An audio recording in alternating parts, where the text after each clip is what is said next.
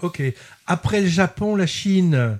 Euh, le retour des hirondelles. Très très beau film chinois.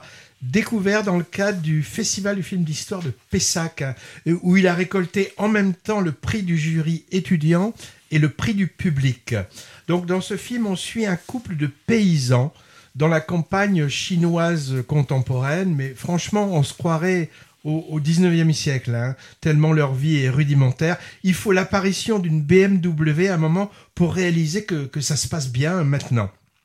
Alors dans ce couple, les, deux ben, ne se sont pas choisis. L'une, qui s'appelle Chiao, elle est taiseuse, rejetée par sa famille et elle est atteinte d'une pathologie, disons, socialement assez invalidante. L'autre, il s'appelle Mia, guerre bavard lui aussi, il passe un peu pour un faible, un peu un benet, il paraît trop sensible, en particulier vis-à-vis des animaux qui ne sont pas forcément bien traités.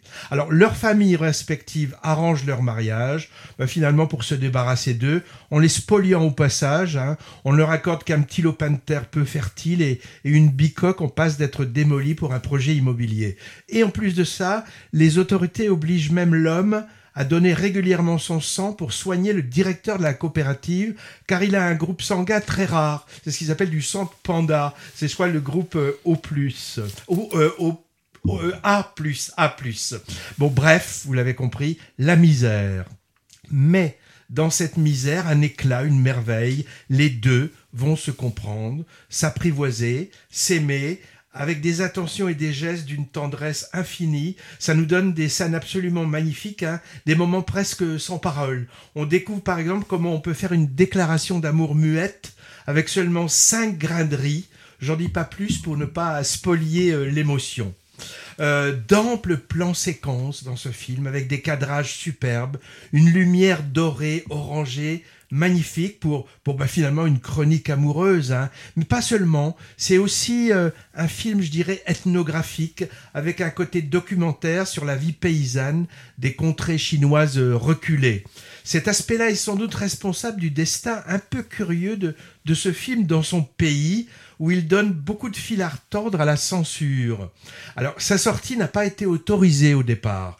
Et, pourtant, hein, il a été produit avec l'aval des autorités, avec l'aide de grandes entreprises chinoises. Hein. Moi, j'ai vu au tout début au générique euh, euh, produit par Alibaba. Alibaba, c'est l'Amazon chinois.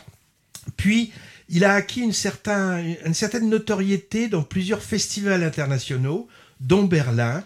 Et grâce à ça, il est sorti en Chine et surtout avec un grand succès populaire. Et ça, ça a inquiété les autorités qui ne s'y attendaient pas. Du coup, son exploitation a été stoppée. Ah bah, il faut dire que la réalité qui est montrée sur la condition paysanne n'est sans doute pas à la gloire du pouvoir chinois. Hein. Dans, dans, la forme et pour le sujet traité, j'ai pensé à un autre film récent qui montrait aussi un même monde paysan paupérisé, mais cette fois c'était en Amérique du Sud. Le film s'appelait Utama, la terre oubliée, et là on suivait aussi le destin d'un couple aimant, mais c'était sur les terres arides de Bolivie.